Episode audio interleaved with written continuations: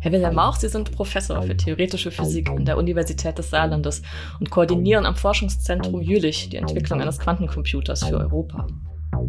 Ja, also man hat eine gute Anfangshypothese, wie man mit dem spricht, die aber noch ein bisschen umständlich ist, wo man die Hardware noch ein bisschen mehr fühlt, als man das bei modernen klassischen Computern tut. Wie genau äh, ist so ein Qubit zu erklären oder zu beschreiben. Sie sagen, man muss die immer daran hindern, äh, zurückzufallen in mhm. einen klassisch-physikalischen Zustand.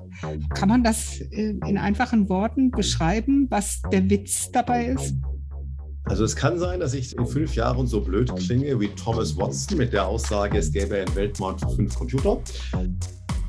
Wenn Sie sagen, ich möchte was machen, was man ethisch fragwürdig findet, wenn Sie das am Ende des Tages zu einem Optimierungsproblem runtergebrochen haben, sieht niemand mehr, was sie dort eigentlich gemacht haben. Selbst wenn man sonst nichts über Quantencomputer weiß, dass sie schnell sein werden, viel schneller als die schnellsten Supercomputer, zumindest das haben wir alle schon gehört. Und vielleicht stellen wir uns vor, dass es ratsam ist, so bald wie möglich Zugang zu dieser Technologie zu haben, um im internationalen Wettbewerb bestehen zu können. Beim schnellen Rechnen im Rennen bleiben zu wollen, liegt nahe. Da ist aber noch mehr, das uns fasziniert. Die Welt der Quantenphysik wirkt als solche fantastisch. Und wir kennen die kunstvollen Fotografien filigranster Metallkonstruktionen, die schwerelos im Raum zu schweben scheinen und so ganz anders aussehen, als wir uns einen Computer vorstellen. Wir sehen hier sozusagen einen Vorstoß in zukünftige Welten, auch wenn wir nicht unbedingt wissen, was da eigentlich genau abgebildet ist.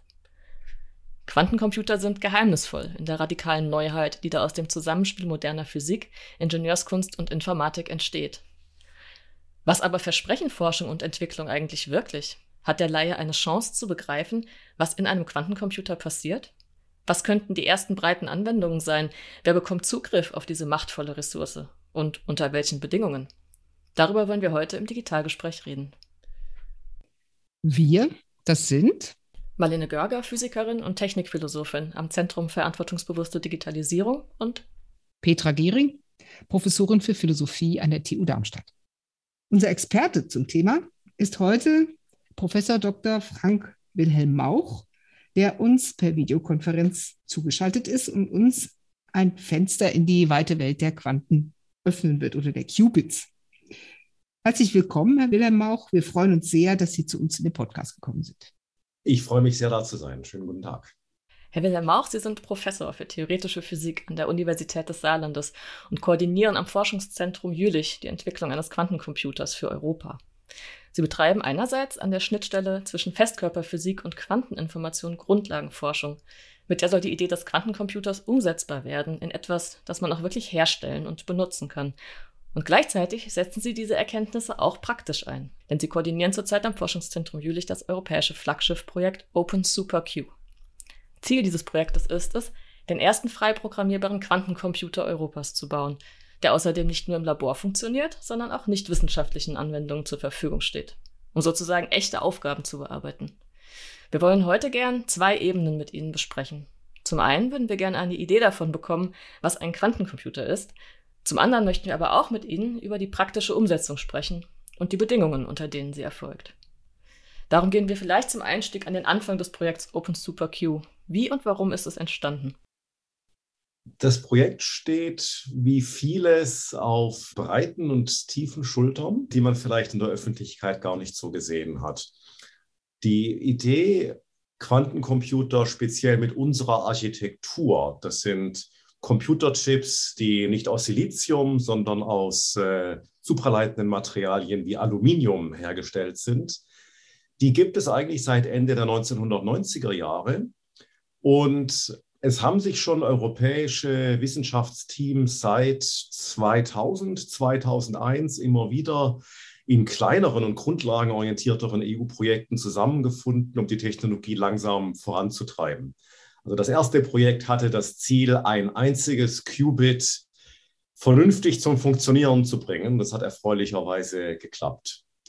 Es kam dann Mitte der 10er Jahre der, der große Schub des Quantentechnologie-Flaggschiffs, wo man von der Forschungsförderung her, so vom Grundlagenforschungsmodus, vom relativ stark erkenntnisgetriebenen Modus auf den wirklich angewandten Modus umgeschaltet ist, auch in Europa. Und da hat sich aus den Teams dieser verschiedenen Vorgängerprojekte ein neues Team zusammengefunden. Also ein paar haben nicht mehr mitgemacht, ein paar neue Akteure sind äh, dazugekommen. Und wir haben uns dann halt äh, dazu beworben, in diesem Programm tatsächlich die Gelegenheit zu äh, bekommen, äh, unsere Vision da umzusetzen und haben erfreulicherweise gewonnen. Aber es gibt tatsächlich eine längere Vorgeschichte seit Ende der 90er Jahre eigentlich. Wer ist denn alles am Projekt beteiligt aktuell? Also wir haben ein Team aus äh, vier Universitäten, zwei Forschungszentren und äh, vier Firmen. Äh, die Universitäten machen vor allen Dingen noch die Kernquantenaufgaben sozusagen, äh, wirklich den quantenphysikalischen Kern. Das ist die Universität des Saarlandes, das ist die Universität des Baskenlandes, die Eidgenössische Technische Hochschule in Zürich, und die Chalmers University of Technology in Göteborg. Dann haben wir zwei Forschungsorganisationen, ähm, nämlich VTT aus Finnland. Das ist eine angewandte Forschungsorganisation in etwa vergleichbar mit Fraunhofer und eben das Forschungszentrum Jülich. Was die machen, ist ein bisschen mehr schon die wirkliche Technologieentwicklung und das Drumherum des Quantenchips auszubauen, was eine Zwischenrolle hat, das ist Forschungs- und Entwicklungsarbeit, die den längeren Atem braucht als die Länge einer typischen Doktorarbeit, was so eine typische Zeitskala der universitären Entwicklung ist, die aber noch nicht ökonomisch äh, sinnvoll in Firmen gemacht werden kann. Dazu gehört auch eben das Hosting der endgültigen Maschine. Was wir in Jülich bauen, wird aus Komponenten der verschiedenen Partnern zusammengesetzt. Aber den langen Atem des Hostings hat man als Forschungszentrum eher als als Universität. Und dann sind vier Firmen dabei. Also eine davon macht vor allen Dingen Projektmanagement, die ist also dafür äh, zuständig, dass ich äh, die Nerven behalte als Koordinator. Und die drei anderen Firmen ähm, machen alle Technologie, klassische, also klassisch äh, für den Zweck dieses Gesprächs heißt immer nicht quantenmechanisch die man braucht, um diese gesamte Hightech-Infrastruktur zu betreiben. Es ist einmal Zurich Instruments, die machen die Elektronik, die zwischen Programmierung und Hardware sitzt. Es ist eine hochspezialisierte Mikrowellenfirma mit dem schönen Namen Low Noise Factory. Und äh, es ist Blue Force, die machen diese Kältemaschinen und zu denen gehört auch dieser, dieser filigrane Verdrahtungsaufbau, den Sie da am Anfang der Anmoderation gesagt haben. Die ähm, große Herausforderung, also habe ich jetzt rausgehört, ist es, ein Qubit zu bauen. Ist das richtig? Also ein Qubit, ein einzelnes Qubit, also eine Grundeinheit der Quanteninformation, das können wir gut. Wir starteten in einer Situation, wo die meisten Partner Systeme mit vier, fünf anständigen Qubits bauen konnten. Anständig bedeutet, dass die Fehleranfälligkeit noch nicht ganz so war, wie man sie haben möchte. Aber man konnte zeigen, dass das wirkliche Qubits sind, dass die also nicht in die klassische Physik zurückfallen. Also die klassische Physik, die wir kennen, ist sozusagen ein Spezialfall der Quantenphysik. Und wir müssen die immer daran hindern, dahin zurückzufallen. Äh, die Herausforderung ist jetzt von allem bei der Qualität, ähm, bei der Fehlerarmut noch eine Schippe draufzulegen die erste Herausforderung. Die zweite ist, zu viel größeren Zahlen von Qubits zu gehen. Und die dritte ist, diese ganze Maschine so zu konzertieren, dass sie beherrschbar bleibt und dass sie auch beherrschbar bleibt für Leute, die sich nicht erst mal jahrelang mit den Details beschäftigt haben, sondern dass es eine sicherlich noch nicht perfekte, aber vernünftige Erfahrung man Nutzen gibt. Wie genau äh, ist so ein Qubit zu erklären oder zu beschreiben. Was ist das Besondere daran? Sie sagen, man muss die immer daran hindern, äh, zurückzufallen in mhm. einen mhm. klassisch-physikalischen Zustand. Kann man das äh, in einfachen Worten beschreiben, was der Witz dabei ist? Ich unternehme mal den Versuch. Also bei Bits, bei binärer Information wissen wir, die können entweder den Wert 0 und 1 haben. Und ähm, das Analogon in der Physik ist, dass in der klassischen Physik, in der Physik des Alltags, beobachtbare Größen, zum Beispiel der Ort eines Objekts, zu jedem Zeitpunkt einen bestimmten Wert hat. Den muss ich vielleicht noch messen und beobachten, aber ich kann dem im Prinzip immer einen Ort zuordnen. In der Quantenphysik kann ich jetzt auch eine sogenannte Überlagerung von Orten haben. Das heißt, ein Objekt kann an mehreren Orten gleichzeitig sein. Und wenn ich versuche, den Ort zu bestimmen, wird die Ortsmessung nur mit bestimmten Wahrscheinlichkeiten vorhergesagt. Das ist zumindest sozusagen eine Popularisierung der Quantenphysik. Die hört sich manchmal auch noch recht esoterisch an. Die Schwierigkeit bei der Kommunikation von Quantenphysik ist immer, dass die Mathematik die adäquate Sprache ist. Und das ist natürlich äh, sozusagen eine gewisse Hürde. Wenn ich das jetzt wieder, dieses Prinzip, ich kann an mehreren Orten zurück sein, wieder auf die Information zurückspiegele, dann kann eben das Qubit den Wert 0 und 1 in gewisser Weise gleichzeitig annehmen. Und ein größeres Register, also eine größere Binärzahl, kann auch sehr, sehr viele, im Prinzip alle erlaubten Werte gleichzeitig annehmen. Und äh, dadurch entsteht dann auch die Beschleunigung. Die Sache mit, der, äh, mit dem Klassischwerden ist jetzt eben die, die Physik um uns herum ist klassisch. Also im Prinzip kann ich allen einen Ort, eine Geschwindigkeit äh, zuordnen. Und die Quantenphysik ist so die Physik des Allerkleinsten. Wenn ich jetzt äh, mit meinen Qubits arbeite, bedeutet das, ich muss die isolieren. Warum muss ich die isolieren? Na, wenn die nicht isoliert sind von ihrer Umgebung, wechselwirken die mit der Umgebung. Der Unterschied zwischen Umgebung und Qubit, der verschwimmt. Und dann verhalten sich die Qubits, als seien sie eben auch groß und dann werden die klassisch. Fachbegriff für dieses Phänomen ist Dekohärenz. Das heißt, das Dilemma des Quantencomputerbaus ist es jetzt, dass ich meine Qubits so isolieren muss, dass sie quantenmechanisch bleiben. Aber ich kann sie nicht ganz isolieren, weil ich möchte ja lesen, schreiben und programmieren.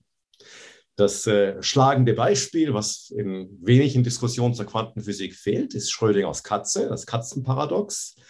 Das also die Idee ist, man hat einen nuklearen Zerfallsmechanismus, der nach den Gesetzen der Quantenphysik zerfallen und nicht zerfallen gleichzeitig werden kann. Der triggert irgendwie ein Gift und das Gift tötet eine Katze. Schrödinger hätte möglicherweise eine tierfreundlichere Analogie gewählt, wenn er heute noch leben würde. Und äh, dann kann man sagen, naja, wenn das jetzt gleichzeitig zerfallen und nicht zerfallen ist, dann äh, ist die Katze ja gleichzeitig tot und lebendig. Das ist, was Schrödinger aufgestellt hat. Aber paradox ist ja mal ein scheinbarer Widerspruch. Und die Auflösung ist, die Katze macht Dekohärenz. Das Ding ist nie gleichzeitig zerfallen und nicht zerfallen. Die Katze sorgt dafür, dass der Zerfallsprozess klassisch ist. Das heißt, das ist eine Zeit lang äh, nicht zerfallen, dann zerfällt es und dann ist die Katze tot. Das heißt, Sie schaffen einen Zustand, äh, der von außen kontrolliert werden können muss und wo auch der Witz ist, in diesen Zustand äh, Informationen hineinzubringen. Genau. Aber gleichzeitig nutzen Sie ein Medium, äh, das diese enorme Beschleunigung erlaubt, weil es eben transklassisch funktioniert, weil es, äh, weil es diese ganze Raumzeitbindung klassischen Typs so als Medium nicht mehr hat. Ja, das Medium ist sozusagen der Zustandsraum der Quanteninformation, genau. Ähm, und wir können das System steuern. Und um nicht das Dilemma zu haben mit Schrödingers Katze, dürfen wir es während des Steuerns, während das Programm läuft, nicht beobachten. Und die Beschleunigung kommt dann dadurch, dass ich eben sehr parallel darauf rechnen kann. Wenn ich meinem einen Register sage, wenn ich das in einen Zustand bringe, in dem jede mögliche Zahl erstmal gleich wahrscheinlich ist und dann darauf rechne, dann rechne ich auf allen möglichen Eingangswerten gleichzeitig. Dieses Phänomen heißt massiver Quantenparallelismus. Die Krux ist aber, das sollte man immer bei Quantenparallelität dazu sagen, dass ich den eben so programmieren muss, dass der Wahrscheinlichkeitscharakter am Ende wieder weg ist. Dafür gibt es ein paar Lösungen. Und was die Beschleunigung angeht, ist die Begrifflichkeit wichtig. Wie viel länger braucht meine Problemlösung, wenn das Problem wächst? Also wenn ich ein Problem irgendwie rechnen kann auf einem klassischen oder einem Quantencomputer und ich äh, mache die Datenmenge, die ich jetzt untersuche, viel größer, wie stark wächst dann die Rechenzeit? Und es gibt ein paar äh, Anwendungen, in der wächst die auf einem klassischen Computer exponentiell und auf einem Quantencomputer weniger als exponentiell, Fachausdruck polynomial. Und in der Praxis bedeutet das, wenn man richtig steil im exponentiellen Wachstum ist, ist man auf dem klassischen Computer sehr schnell an einer Stelle, wo es einfach nicht mehr weitergeht. Und auf dem Quantencomputer kann man dann weitermachen. Und das heißt, selbst wenn der Quantencomputer am Anfang sehr experimentell ist, eine ganz furchtbar niedrige Taktfrequenz hat und ähnliche Dinge, wird er aufgrund dieses Verhaltens ähm, irgendwann dann schneller sein. Ich muss noch mal einen Schritt zurückspringen. Ähm, woran merke ich denn, dass der Quantencomputer richtig gerechnet hat? Sie haben jetzt von Wahrscheinlichkeiten gesprochen, mhm. Die eine Rolle spielen und dass äh, man also den Rechenprozess als solchen eigentlich nicht beobachten darf. Am Ende soll ja aber trotzdem ein Ergebnis rauskommen und das soll das richtige Ergebnis sein und nicht nur mit einer gewissen Wahrscheinlichkeit, sage ich jetzt mal, durch das ja. richtige Ergebnis.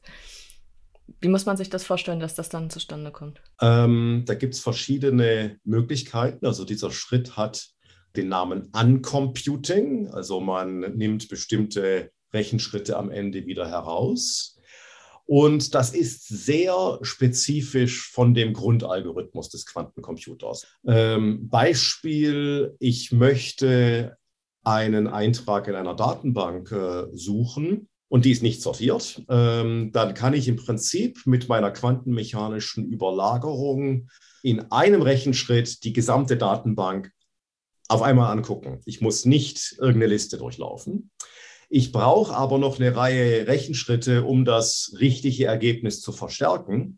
Aber am Ende, selbst wenn ich das richtige Ergebnis nicht mit 100% Wahrscheinlichkeit bekomme, sondern mit 90% Wahrscheinlichkeit, kann ich ja immer testen, habe ich das richtige Ergebnis gefunden. Also ganz plastisches Beispiel, wenn ich in einem Telefonbuch rückwärts suche, wenn ich nach der Nummer die Person suche ähm, und es kommt eine Person raus, gucke ich kurz die Nummer an und wenn es nicht war, lasse ich noch einmal laufen. Und wenn ich ein theoretisches Argument habe, dass die Wahrscheinlichkeit, dass es funktioniert, hoch genug ist, kann ich es ja auch zweimal laufen lassen. Die wichtigsten Probleme und tatsächlich die Probleme, die den, wenn Sie so wollen, den heiligen Gral der Informatik ausmachen, sind immer Probleme, die hart zu lösen, aber einfach zu testen sind. Und wenn ich eine Vorhersage habe, ein theoretisches Argument, warum äh, der Test mit hoher Wahrscheinlichkeit am Ende funktionieren wird, dann kann ich mir erlauben, das auch zweimal zu machen. Ich habe Sie jetzt richtig verstanden, dass der Quantencomputer selber trotz allem sehr generisch funktioniert. Also ähm, ich drücke es mal so aus, nicht viel wissen muss von der Aufgabe, die auf ihm dann gerechnet werden soll. Das ist für die meisten Quantencomputer und auch für die von Open SuperQ so. Äh, der ist universell, also man kann alle Programme, die die Quantenphysik einem erlaubt, äh, darauf äh, laufen lassen. Es gibt ein Nachbargebiet namens Quantensimulation. Da gibt es Maschinen, die darauf spezialisiert sind, nur bestimmte Aufgaben zu lösen, die oftmals dann sehr viel größer werden können, weil die ein bisschen einfacher zu bauen sind. Ähm, man muss es aber unterscheiden zwischen ich kann alles drauf rechnen versus alles hat eine wirkliche Quantenbeschleunigung. Wir leben ja oben in einer Hype-Spirale. Also es gibt Fälle, wo jemand äh, eine neue Aufgabenstellung auf den Quantencomputer gebracht hat. Und wenn man sich anguckt, was äh, der Quantencomputer kann, merkt man, hm, die haben da was draufgebracht, aber das hat, liefert überhaupt keine Quantenbeschleunigung. Also die Aufgabenstellungen, die es da geht, sind die, wo sich auch Supercomputer tendenziell die Zähne ausbeißen. Da gibt es ähm, vielleicht drei ähm, interessante Beispiele. Das eine sind Optimierungen vieler Art. Und Optimierung gibt es verschiedene Sorten von Quantenbeschleunigung. Die ganz große Quantenbeschleunigung von exponentiell auf subexponentiell ist noch umstritten, aber es gibt Verbesserungen innerhalb von exponentiell. Und das ist wirklich eine Kerntechnologie von vielen, vielen Dingen. Also sehr viele Aufgaben der künstlichen Intelligenz, verbringen am Ende ihre meiste Zeit mit der Optimierung. Man kann Dinge anschauen wie Routenplanung, Flottenmanagement und ähnliche Dinge, die alles am Ende des Tages Optimierungsprobleme sind und harte Optimierungsprobleme. Wenn man an KI denkt, äh, muss man immer dran denken, Quantencomputer sind noch relativ klein. Man wird jetzt nicht Big Data dort äh, drauf speichern. Aber es gibt Aufgaben, wo man eine schnelle Antwort haben möchte. Und da gibt es, glaube ich, eine Lücke. Eine zweite wichtige Aufgabe, wo man sich auch gesellschaftlichen Blick drauf haben sollte und das tatsächlich die Aufgabe ist, die Quantencomputing Mitte der 90er von einer esoterischen Idee zu einem richtigen Forschungsgebiet gemacht hat, ist äh, Kryptanalyse. Also man kann die RSA-Kryptographie, die im Augenblick äh, Standard im Internet ist, mit Quantencomputern brechen. Man weiß, wie man die entschlüsselt, aber die Entschlüsselung dauert prohibitiv lange. Und weil es auch immer wächst mit der Länge des Schlüssels, wird das Wettrüsten zwischen Verschlüsselung und Entschlüsselung immer von der Verschlüsselung gewonnen. Das hat unser äh, Gebiet ähm, einen großen Push bei der Forschungsförderung gegeben. Es zeigt sich, dass das von allen möglichen Anwendungen die ist, die am weitesten in der Zukunft liegt und vor der man sich auch schützen kann. Die dritte, bevor wir da vielleicht genauer drüber reden, um auch die Ausführung weiter zu machen, ist eine ein bisschen Elfenbeinturm aussehende Anwendung, nämlich die Simulation anderer Quantensysteme. Also die vielen möglichen Überlagerungen der Quantenphysik, die die Quantencomputer leistungsfähig machen, macht es auch schwer, Quantensysteme auf klassischen Computern zu simulieren. Und äh, das ist eine sehr naheliegende Anwendung, weil das Umsetzen auf dem Quantencomputer relativ einfach ist. Und das wichtigste Quantensystem, das man sich dort anschauen kann, ist die chemische Bindung. Und was da dahinter steht, ist das Modellieren von Molekülen, das Entdecken neuer Moleküle und das Entdecken neuer chemischer Prozesse. Und sozusagen die Killer-Application dieses Teils unserer Community ist äh, das Verstehen eines Prozesses zur Düngemittelherstellung bei niedrigen Energien mit wenig CO2. Weil Pflanzen machen das interessanterweise bei Zimmertemperatur und Normaldruck und der Mensch braucht äh, hohe Temperaturen dafür. Sie haben jetzt ja die typische Aufgabe der Quantenentschlüsselung angesprochen. Mhm. Das bringt mich auf die Idee, vielleicht auch mal nachzufragen, woher dieser Eindruck kommt, wir sind da im internationalen Wettbewerb. Also man kann sich ja verschiedene Gründe vorstellen, wie der zustande kommt. Das könnte, die Industrie hat Interesse daran. Ähm, es hat, ist vielleicht auch ein Prestigeprojekt. Das wird ja auch dann oft mit der Mondlandung verglichen. Mhm. Wir haben jetzt zuerst den, den wirklich funktionierenden Quantencomputer für die breite Anwendung. Und jetzt kommt durch dieses IT-Sicherheitsthema auch so ein bisschen der Aspekt rein, man muss sich schützen davor, dass andere den zuerst haben. Ist das von allem ein bisschen was oder kann man ich glaube, es ist vor allem ein bisschen mhm. was. Und es ist tatsächlich so, wenn man sich die Geschichte der Forschungsförderung in Quantencomputing anschaut, stößt man ganz öffentlich zugänglich sehr schnell auf Sponsoren wie IARPA, die Intelligence Advanced Research Projects Agency der USA, ähm, auf deren Schultern auch viel der, der jetzt kommerziellen US-Entwicklung steht. Also viele der großen Firmen dort haben mal als IARPA-Projekte angefangen. Und ähm, die eine Sache, die vielleicht wichtig ist bei dieser Entschlüsselung, ist, dass man sich dagegen schützen kann. Also es gibt sehr viele kryptografische Verfahren, die quantensicher sind. Und es gibt Aktivitäten, äh, vor allen Dingen bei NIST, dem National Institute for Standards and Technology der USA, ähm, in einer Aktivität, wo auch das deutsche BSI teilnimmt, diese äh, Techniken auch zu standardisieren, nutzbar zu machen, äh, sodass man da dagegen gewappnet ist. Das kann man dann weiterspinnen und das ist dann irgendwas, wo ich als Physiker dann möglicherweise auch keine Expertise habe, dass man natürlich es dann sein kann, es gibt Länder, die haben das, äh, die können sich damit schützen und andere, die können dann abgehört werden. Was den Wettbewerb angeht, glaube, also Leute meines Alters, ich mache Quantencomputing seit 22 Jahren, sind damit aufgewachsen, dass man wie das ganz üblich ist in der Wissenschaft äh, natürlich international zusammenarbeitet, weil man das Abringen von wirklich kohärenten, gut funktionierenden Quantenprozessoren von einer Natur, die das irgendwie nicht so richtig will, immer noch eine viel größere Aufgabe ist, als jetzt äh, zu gucken, wer es als erster geschafft hat. Man hat dann immer mal Zwischensprints, wo man sagen kann, jetzt gibt es hier diese Hürde, die will ich jetzt wirklich als erster haben. Aber so in Langzeit hat man da, glaube ich, noch genügend Dinge, die man einfach gemeinsam machen muss. Aber natürlich bei der Verwertung, bei verschiedenen Technologieaufgaben wird das jetzt auch ein bisschen als Thema von Souveränität gesehen. Ich versuche das so, so weit wie möglich irgendwie nicht äh, mir im Weg stehen zu lassen. Ich glaube, die andere Sache, die man auch sehen muss, ist, dass ähm, man auch schauen muss, dass bestimmte Entwicklungen nicht ausschließlich in Form von Betriebsgeheimnissen passieren. Also da geht es gar nicht mal so sehr die Frage, wo die Firma steht, sondern wenn es für bestimmte Rezepte Lösungen gibt, die keiner sieht. Also da geht es gar nicht mal mehr ums, zum Patentieren, sondern ums Betriebsgeheimnis. Dann ist es natürlich auch ein gewisses Problem, dass dann die anderen das nicht nützen können. Also ich merke das an mir selbst, dass ich äh, inzwischen deutlich europäischer und deutlich auch nationaler arbeite, weil es jetzt äh, auch sehr viel äh, inländische Forschungsförderung äh, gibt. Aber ich möchte nicht bei Fragen, wo der größte Experte, die größte Expertin in anderen Ländern sitzt, mit denen nicht arbeiten. Ich möchte immer noch mit den besten Leuten arbeiten ähm, und das eben in den Rahmenbedingungen möglich machen.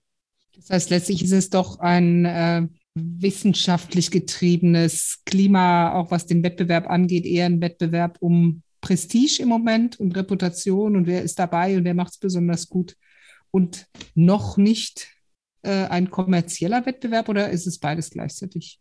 Also es sind schon Firmen eingestiegen, äh, natürlich, die äh, schon kommerzielle Programme haben und bei denen man auch Dinge kaufen kann, bei denen man Rechenzeit oder Maschinen kaufen kann. Ich würde mich wundern, wenn eine, von, wenn eine dieser Firmen wirklich ernsthaft Nettogewinne damit macht. Und die Firmen sind, möchten schon einige Dinge proprietär behalten. Also zum Beispiel der IBM-Quantencomputer in Süddeutschland, der steht ja nicht in einem Fraunhofer-Labor, sondern in einem IBM-Labor. Aber ich glaube, die, die Sache, wo man ein bisschen hingeht, ist auch, dass man sich gucken muss, wie man eine vernünftige Public-Private Partnership hinbekommt.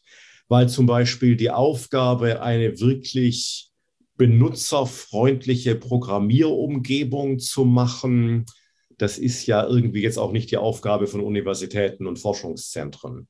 Bestimmte Aufgaben wirkliche Technologieaufgaben, was bei uns bei Open Super Q unsere ganzen Mittelständler machen, ähm, eine Kältemaschine zu perfektionieren äh, oder sowas, ist jetzt ja auch keine akademische Aufgabe. Aber das Attackieren von, das Angehen von großen Fragen auf breiter Front braucht, glaube ich, immer noch alle und braucht hinreichend Transparenz. Nehmen wir mal an, das klappt und es wird äh, auch eine wirklich äh, große Zahl von Qubits geben oder mhm. also jedenfalls die Möglichkeit, komplexe Anwendungen auf diesem Rechnertyp äh, zu rechnen und auch dann wirklich davon was zu haben. Also ja. so, dass es eben in den Bereichen, die Sie genannt haben, zum Beispiel äh, richtig relevant ist, diese Technik auch zum Einsatz zu bringen und dass es auch breit gemacht wird. Wenn man das jetzt mal versucht, auf die, den bisherigen Zustand von Digitalität zu projizieren, ist das dann eine Art Ergänzung, die Quantentechnologie für bestimmte Spezialfelder oder wird es mittelfristig so sein, dass tatsächlich richtig große Bereiche der Digitalität letztlich, wie auch immer, auf so einer Quantenschicht beruhen werden oder Quantenrechnen einfach ähm, sozusagen überall irgendwie auch mit im Spiel ist und verbaut ist bei den Prozessketten in der digitalen Welt der Zukunft? Also es kann sein, dass ich äh, in fünf Jahren so blöd klinge wie Thomas Watson mit der Aussage, es gäbe einen Weltmarkt für fünf Computer. Im Augenblick von dem, was wir wissen, ist es eine Spezialanwendung im Bereich High Performance Computing. Je nachdem, wie groß der Quantenvorteil bei Optimierung sein wird, kann es eine große Spezialanwendung sein. Einer der größten Rechner, mit denen man fast täglich zu tun hat, ist der, mit dem man schaut, wie man heute den Stau umfährt. Ähm, das ist eine Optimierungsaufgabe und das ist zum Beispiel was, wo tatsächlich eine Quantenbeschleunigung mit eingebaut sein könnte in der Zukunft. Alle Dinge, die Computer jetzt bereits ausreichend schnell machen, würde man tendenziell so lassen. Ja, Quantentechnologie ist sehr, sehr fragil. Sie ist interessanterweise gegenüber klassischem High-Performance-Computing eigentlich energieeffizient, aber es ist trotzdem noch fragil und aufwendig. Und ich denke, es wird für lange Zeit eine Ergänzung im Hochleistungsrechnen sein. Tatsächlich die frühen Algorithmen, die wir jetzt sehen, die auch mit den imperfekten Quantencomputern zurechtkommen, haben so den Charakter eines Quanten-Coprozessors. Also man lässt auf einem klassischen Computer was laufen und es wird immer mal für einen Programmteil der Quantenprozessor aufgerufen. Und so wird es jetzt auch weiter geplant. Also, wenn ich mal pro Domo reden kann, am äh, Supercomputing-Zentrum des Forschungszentrums Jülichs gibt es die Idee des modularen Supercomputings. Das heißt, man hat äh, als wissenschaftlicher Nutzer, wissenschaftliche Nutzerin einen Zugang man wird gecoacht, nehme ich jetzt den Vanille-Supercomputer, den ganz normalen, nehme ich jetzt den Neuromorphen, nehme ich jetzt den mit besonders viel Speicher oder nehme ich den Quantenprozessor. Und ich werde dann eben dazu hingeführt, äh, das Ding zu nutzen. Und ich denke, das ist ein Modell, das uns noch sehr, sehr lange begleiten wird. Haben Sie denn schon so eine Art Warteliste von Leuten, die Interesse haben, einen Quantencomputer zu benutzen und auch schon genau wissen, wofür sie ihn verwenden würden? Oder ist es eher so, dass man sagt, ah, wir gucken mal, wenn er da ist, und dann überlegen wir uns, wie wir den jetzt nutzen können? Es gibt Wartelisten und es gibt äh, sehr viele Evaluierungsprojekte. Also in Open SuperQ haben wir ein User Board, hauptsächlich bestehen aus Firmenvertretern, die ähm, schon sehr früh damit arbeiten wollen, äh, mit der Gegenleistung, dass die dann noch niemanden verraten, wenn es noch viele Bugs hat und äh, die uns auch gelegentlich äh, Ratschläge geben. Es ist aber an vielen Stellen sowohl im Wissenschafts-, im datenintensiven Wissenschaftssektor als auch zum Beispiel bei Firmen so, dass Leute quantenbereit werden wollen. Ähm, weil ich da auch ein Projekt koordiniere, es ist ein naheliegendes Beispiel. Eine Autofirma weiß, dass es im Prinzip eine Lösung in der künstlichen Intelligenz gibt, mit der ich Sensordaten in Fabriken schneller interpretieren kann, dass ich, wenn meine Sensoren mir sagen, hoppla, jetzt geht was schief, möglichst wenig Ausschuss produziere. Ja? Produktionssteuerung. Was die Firma nicht weiß, ist, wie setze ich das am besten um und wie leistungsfähig muss der Quantencomputer sein, den ich dann wirklich kaufen muss. Äh, das heißt, Firmen gehen jetzt hin und haben intern Forschungsgruppen, die das Gebiet verfolgen, die kleine Prototypen machen, die mal versuchen, an kleinen Beispielen zu gucken, sieht das jetzt linear oder exponentiell aus und äh, im richtigen Moment einsteigen zu können. Die gibt es ähm, in allen IT-getriebenen Industrien, gibt es auch sehr, sehr stark in der chemischen Industrie, und zwar vor allen Dingen in der Großchemie. Also nicht so sehr in der Pharmachemie, sondern in der Großchemie, die traditionell qualmt und stinkt und die neben Ökologie auch noch ein wirtschaftliches Interesse hat, ähm, dass es nicht qualmt und stinkt. Gleiche Seite auf der Wissenschaft. Das, äh, Analysieren großer Forschungsdaten, zum Beispiel bei CERN, ist äh, früher Adoptierer und oder auch bei DC in Hamburg und die schauen sich jetzt auch an, an kleinen Prototypen. Wie komme ich da rein? Welche Gebiete muss ich verfolgen? Kann ich das schon ein bisschen sortieren? Und wann muss das CERN-Rechenzentrum auch einen Quantencomputer haben? Wie kann man sich das denn dann so vorstellen, wenn dann Rechenzeit zugewiesen wird? Ähm, welche, über welche Zeiträume spricht man dann? Bekommen die Unternehmen oder die Interessenten dann den Quantencomputer für Tage, Monate, Wochen, Stunden? Also dieses Zeitzuweisen ist ein Problem, das sozusagen im wissenschaftlichen Rechnen ganz gut, äh, ganz gut ist. Und ich glaube, im Augenblick kriegen die typischerweise zwischen Minuten und einer Stunde weil man dann auch erstmal wieder die Daten, die rausgekommen sind, klassisch nacharbeiten muss. Eine Aufgabe, die wir jetzt selber wissenschaftlich angehen, ist dadurch, dass man dieses Co-Prozessor-Modell hat, man mehrere Benutzer diesen Co-Prozessor immer abwechselnd nutzen lässt. Dass man also den Leuten sagt, ihr seid jetzt zu zehnt und äh, ihr braucht den zwar jeder eine Stunde, also ihr wollt da jetzt eine Stunde dran arbeiten, ihr braucht den aber jeder nur drei Minuten währenddessen macht ihr irgendwas anderes und man schiebt jetzt die Shares sozusagen immer hin und her. Aber es sind im Augenblick keine besonders langen Zeiten, weil Quantencomputer sind noch klein und die klassischen Daten, die rauskommen, sind jetzt nicht so viel, dass man wirklich lange, lange Daten generieren müsste. Ähm, also was klein angeht, gibt es ja das schöne Beispiel dieser Quantenüberlegenheit, die ein unreflektierter Mensch vor fünf Jahren Quantum Supremacy genannt hat. Das war kurz vor der Trump-Ära und die wir jetzt eher jenseits von klassisch, beyond classical nennen wollen. Das kann man sich vorstellen, das waren 53 Quantenbits. Bit, äh, daran denkt man ja in klassischen Computern. Das heißt, nach jedem Mal Laufen des Quantenprogramms, was so ungefähr eine Millisekunde gedauert hat, kommt eine 53 Bit lange Zahl, also eine relativ kleine Zahl raus. Äh, die Quantenüberlegenheit kam dadurch, dass wenn man das gleiche, was der Quantencomputer zwischen Ein- und Ausgabe gemacht hat, auf dem klassischen Supercomputer rechnen wollte, bräuchte man eben 2 hoch 53 Fließkommazahlen. Und das ist größer als der größte Arbeitsspeicher des größten Supercomputers der Welt. Und deshalb geht der in die Knie. Aber die Ein- und Ausgabe, äh, was man eben tut, da hatten wir es ja vorhin davon, die ist noch so klein, dass man da keine langen, keine langen Aufgaben rechnet, dass man mit einem Quantenrechner wirklich sehr viele Nutzer bedienen kann glaube, ich war jetzt gerade sehr technisch, aber ja. Aber wir, wir können uns das gut vorstellen. Es gibt also zwar eine Schlange, aber kein wirkliches Gedränge. Genau, genau, genau. Oder respektive äh, jeder ist nur relativ kurz dran. Gibt es denn Leute, die am Türsteher scheitern, sag ich mal? Gibt es Anwendungen, wo sie sagen, oder wo man auch schon darüber diskutiert, ob man dafür einen Quantencomputer überhaupt zur Verfügung stellen möchte? Also ich rede jetzt über so ethische Überlegungen. Es gibt ganz praktisch äh, Import- und Exportkontrollen.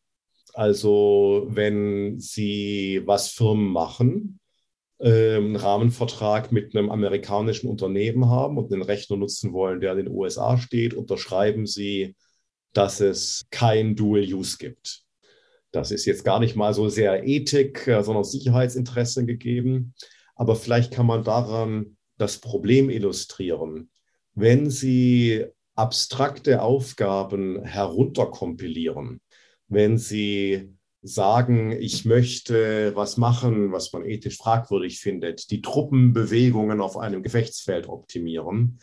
Wenn Sie das am Ende des Tages zu einem Optimierungsproblem runtergebrochen haben, sieht niemand mehr, was Sie dort eigentlich gemacht haben. Das ist ein bisschen die Schwierigkeit.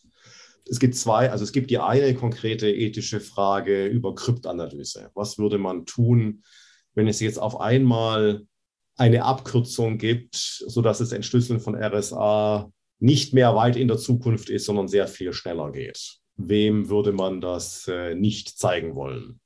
Beim anderen gibt es natürlich die Selbstverpflichtungen der Wissenschaftsorganisation. Also das Forschungszentrum Jülich hat eine auch sehr stark durchgehaltene Zivilklausel.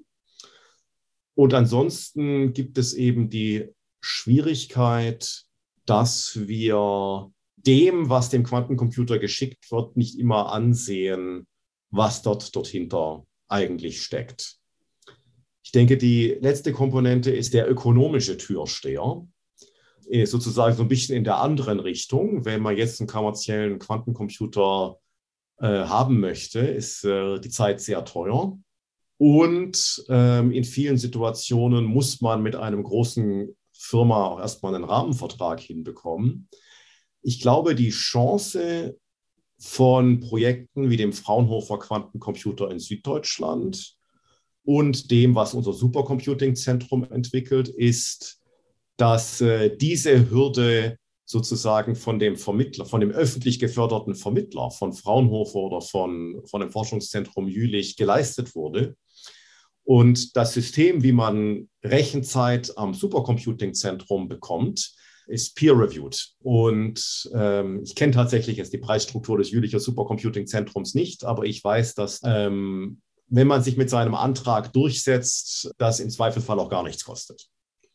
Also dass sozusagen kleine wissenschaftliche Anwender eben dann nicht den finanziellen Türsteher haben. Wenn ich darf noch mal kurz eine Frage, Sie haben das eben angedeutet, äh, zur äh, Energiebilanz, also zur Frage, wie das eigentlich mit der Ökologie des Quantencomputing aussehen könnte. Sie haben angedeutet, dass durchaus die Energiebilanz von so einer auf dem Quantencomputer gerechneten Aufgabe besser sein kann als mhm. bei klassischem High-Performance-Computing, also klassischen Hoch- und Höchstleistungsrechnern. Ja. Ist das ein richtiges Merkmal dieser Technologie, dass sie sozusagen perspektivisch grüner sein könnte? Oder äh, geht es halt auch einfach darum, größere Aufgaben zu rechnen und am Ende des Tages wird es dann halt auch ganz viel Energie sein, die man reinsteckt, dass es sozusagen äh, äh keine Einsparpotenziale haben wird, realistischerweise, sondern eher auf Wachstum hinausgeht? Doch, doch, also wir haben den Energiekonsum noch nicht so richtig optimiert. Ähm, und man hat durch die Technologie, die man braucht, um das Quantensystem zu schützen, einen gewissen Grundenergieverbrauch. Also die, die hübsche verkabelte Kältemaschine, die muss eben durchlaufen. ähm, oder bei den Kollegen, die Ionenfallen Quantencomputer machen, muss man halt ein Ultrahochvakuum ständig am Laufen haben. Aber darüber hinaus gibt es dann tatsächlich zwei intrinsische Dinge, nämlich wenn ich mit einer einzelnen, mit einem einzelnen Quantenprozessor ähm, sehr viele parallel geschaltete klassische Prozessoren ersetzen kann, habe ich erstmal sehr viel weniger Rechner, äh, die ich überhaupt kühlen muss. Und äh, gerade bei den Aufgaben, wo einem bei klassischen Computern nicht viel mehr übrig bleibt, als einfach parallel durchzuprobieren, äh, habe ich sehr viel weniger, was ich benötige. Es gibt aber noch was Zweites, was äh, subtiler ist und äh, das wird jetzt dann noch mal ein bisschen technisch, nämlich warum erzeugen Computer intrinsisch Wärme? Rechnen ist äh, irreversibel. Also ich kann viele Rechnungen auf klassischen Computern im Allgemeinen nicht rückgängig machen. Und es gibt ein physikalisches Limit, wie viel Entropie, ähm, also wie viel Wärmesubstanz sozusagen pro Rechenschritt erzeugt wird. Und äh, dadurch erzeugen klassische Computer auf ganz natürliche Art und Weise immer Wärme beim Rechnen. Die klassischen Computer, die Halbleiterbasierten, die wir jetzt haben, sind noch weit von diesem physikalischen Limes entfernt, von diesem physikalischen äh, Grenzwert äh, der Irreversibilität. Die Halbleitertechnik selbst äh, hat dann eben auch noch Verluste, weil Halbleiter haben elektrischen Widerstand, das heißt, da wird immer Energie frei. Quantencomputing ist reversibel. Das heißt, im Prinzip können Sie die Rechnung ganz rückgängig machen und schon dadurch wird keine Entropie frei. Und das Zweite ist, dass einer der Prozesse, der den Quantencomputer klassisch macht, einer dieser Dekohärenzprozesse, ist der Energieverlustprozess. Das heißt, die Energie pro Qubit ist dann tatsächlich relativ gering. Man braucht eben die Energie, um das Grundsystem laufen zu lassen. Und im Augenblick ist der, der Schaltschrank mit der Ansteuerelektronik, der nebendran steht, auch noch etwas, was wir optimieren müssen. Aber es gibt tatsächlich aufgrund der Reversibilität der Quantenprozesse und aufgrund der enormen Effizienz, wie man seine Daten in Qubits darstellt, versus sehr viel Halbleiterprozessoren parallel da tatsächlich was Intrinsisches. Das ist ein Problem, das glaube ich auch den Grenzbereich von Physik und Philosophie berührt diese, dieses Grundproblem, dass die Gesetze der mikroskopischen Welt sind umkehrbar und die Gesetze der makroskopischen Welt äh, sind nicht umkehrbar. Ja, das äh, populäre Beispiel ist, ist, dass man ein Rührei niemals wieder zurück ins Ei bekommt. Äh, das ist ein unumkehrbarer Prozess. Und man hat dann mit der Entwicklung der statistischen Physik verstanden, dass das wirklich eine Eigenschaft der Makrowelt ist. Aber wenn ich in der Mikrowelt rechne, rechne ich mit umkehrbaren Prozessen. Das ist ein bisschen schwindelerregend, aber klingt vielversprechend. Also sozusagen, man kann erstmal energiefrei auf Probe irgendetwas tun. Genau, man könnte es bis zum Zeitpunkt der Messung umkehren und erzeugt keine Energie. Und im Zeitpunkt der Messung hat man sich von der Quantenmagie und dem Quantenzufall ja getrennt. Man lest eigentlich gar nicht so viele Daten aus. Und äh, dadurch ist das tatsächlich relativ, äh, relativ sparsam. Aber ähm, um das wirklich zu nutzen, müssen wir noch sehr, sehr viele Dinge optimieren, die wir noch nicht optimiert haben. Im Augenblick sind das ja Aufgaben vor allem für Physiker, also mit Blick natürlich auf dann die Informatik. Sie haben davon gesprochen, dass ähm, Programmierumgebungen bereitgestellt werden müssen, mhm. auf die man dann sozusagen die Informatiker loslässt. Genau. Wo ist denn die Informatik gerade? Also man, man liest ja immer mal wieder, Quantencomputer müssten ganz anders programmiert werden als äh, klassische Computer. Was heißt das denn? Und müssen sozusagen ganz naiv gefragt die Informatiker ganz neu programmieren lernen, wenn sie sich dem Quantencomputing nähern? Ähm, jein. Also es gibt Programmierumgebungen für Quantencomputing, die aus dem aktuellen Wissensstand, wie man diese Technologie am besten benutzt, beruhen. Und es gibt tatsächlich auch schon ein Phänomen, das ich sehr ermutigend finde, dass Leute, die Quantenphysik nie gesehen haben, aber eine gewisse Hacker-Mentalität haben, sich IBM war da als erstes, andere Firmen machen das jetzt auch, irgendwie einen kleinen Online-Zugang für einen winzigen simulierten Quantencomputer beschafft haben und einfach mal draus losgehackt haben und da sinnvolle Sachen hinbekommen haben. Ähm, wenn man programmiert, ist die Erfahrung bei der Benutzung so, dass man immer noch vor seinem klassischen Computer sitzt Man schreibt ein Programm, das ist auf dem klassischen Computer gespeichert. Der Programmspeicher ist immer noch klassisch. Man hat jetzt plötzlich äh, Befehle, man hat Rechenschritte, die sehr, sehr mächtig sind und die auf einem klassischen Computer sehr, sehr lange brauchen würden und wo man neue Begriffe braucht, um die Programmierung zu entwickeln, um zu verstehen, wie man die aneinander reiht. Man hat sozusagen einen Satz an Grundbefehlen, an Maschinenbefehlen. Man tastet sich langsam darauf hin, wie man diese Maschinenbefehle in Hochsprachen, die auch eine kompaktere Darstellung äh, machen, verarbeitet. Das ist ähm, Work in Progress sozusagen, aber das wird äh, durchaus besser und hat eben die Erfolge, dass auch Leute die, dass Leute Quantenphysik mit der Benutzung des Computers lernen. So sollte es ja auch eigentlich sein. Das bewegt sich noch. Also wir haben, glaube ich, noch nicht richtig herausgefunden, ob die Methode, wie wir das jetzt programmieren, wirklich die beste ist. Das Zusammenspiel mit der Informatik ist ganz interessant. Die Menschen, die auch die ersten Algorithmen entwickelt haben, also den Peter Shor vom Shor-Algorithmus äh, zur Kryptanalyse, äh, die kamen typischerweise aus der theoretischen Informatik, aus der sehr abstrakten Informatik, aus der Informatik, wo man sich mit Rechenmodellen beschäftigt und die hinterfragt. Es hat jetzt von der theoretischen Informatik einen Weg gefunden in Programmiersprachen, auch in Anwendungen in der Industrie, der einen bemerkenswert kleinen Umweg über den Rest der akademischen Informatik gemacht hat.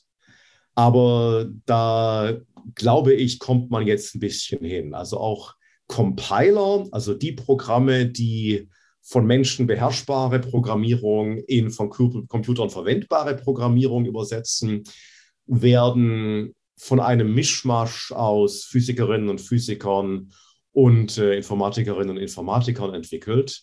Der klassische akademische Compilerbau hat da gar nicht, bis jetzt gar nicht so viel Beiträge geleistet also man hat jetzt, glaube ich, eine ganz gute Anfangshypothese, wie man die Sachen entwickelt, aber noch nicht ganz genau, wie man das wirklich am besten macht. Das heißt, man weiß irgendwie, wie man es baut und was es irgendwann können wird, aber man weiß noch nicht, wie man mit ihm spricht. Ja, also man hat eine gute Anfangshypothese, wie man mit dem spricht, die aber noch ein bisschen umständlich ist, wo man die Hardware noch ein bisschen mehr fühlt, als man das bei modernen klassischen Computern tut. Man fühlt noch ein bisschen mehr, was da drin läuft. Man sieht noch ein bisschen mehr die Maschinenkonsolenbefehle. Äh, was einerseits eben damit zu tun hat, dass die Software noch nicht so weit entwickelt ist, aber natürlich andererseits das hardwarenahe Programmieren hilft mir auch, die imperfekte Hardware möglichst gut zu nutzen. Das klingt sehr spannend. Und auch nach ähm, einer Art Koevolution des Wissens von verschiedenen Disziplinen an dem Projekt entlang. Auf jeden Fall. Also wir in der Physik müssen sehr viel mehr lernen, in den Kategorien der Informatik zu denken. In der Informatik muss man lernen, Dinge aus der Physik etwas weiter zu dringen oder eine andere Physik als die, die man vorher gesehen hat. Und ich meine, das ist letztlich das Spannende daran. Man merkt dann auch noch, was dazugehört, die Interdisziplinarität ehrlich zu machen. Haben Sie den Eindruck, in der Öffentlichkeit wird Quantencomputing tendenziell unterschätzt oder überschätzt in der Durchschlagskraft? Die ersten 15 Jahre meiner Quantencomputing-Karriere wurde es unterschätzt. Im Augenblick äh, muss man etwas klarer sagen als früher, dass es ähm, viele Computeranwendungen gibt, wo die Quantenbeschleunigung nicht klar ist und dass die nächsten Schritte noch richtig viel Arbeit sind. Also ich glaube, im Augenblick wird es leicht überschätzt, aber wir als ähm, öffentlich geförderte Wissenschaftlerinnen und Wissenschaftler sind ja auch dazu da, das in dem richtigen Maßstab zu halten. Ich habe ein bisschen Technikgeschichte Vorlesungen gehört und ich bin aufgewachsen damit, was im Atomzeitalter alles schiefgegangen ist. Und ich meine, wenn man sieht, wie Kernenergie in den 50er Jahren angepriesen wurde, äh, mit was für irren Dingen, den Fehler sollten wir Quantencomputermenschen wirklich nicht wiederholen. Ja, also da war so die Idee, in jedem Stadtteil gibt es ein Kernkraftwerk und das macht Energie so billig, das messen wir schon gar nicht mehr. Was jetzt eine Horrorvorstellung war und die Fachschaft Physik äh, an der damaligen Universität Karlsruhe hat in der Orientierungsphase alle einmal Dr. Seltsam gucken lassen. Gute Idee. Wann äh, glauben Sie, äh, können wir Ihnen zu was Größerem gratulieren in den nächsten Jahren? Ähm, nichts äh, beflügelt die Forschung in der Physik so sehr wie eine Deadline.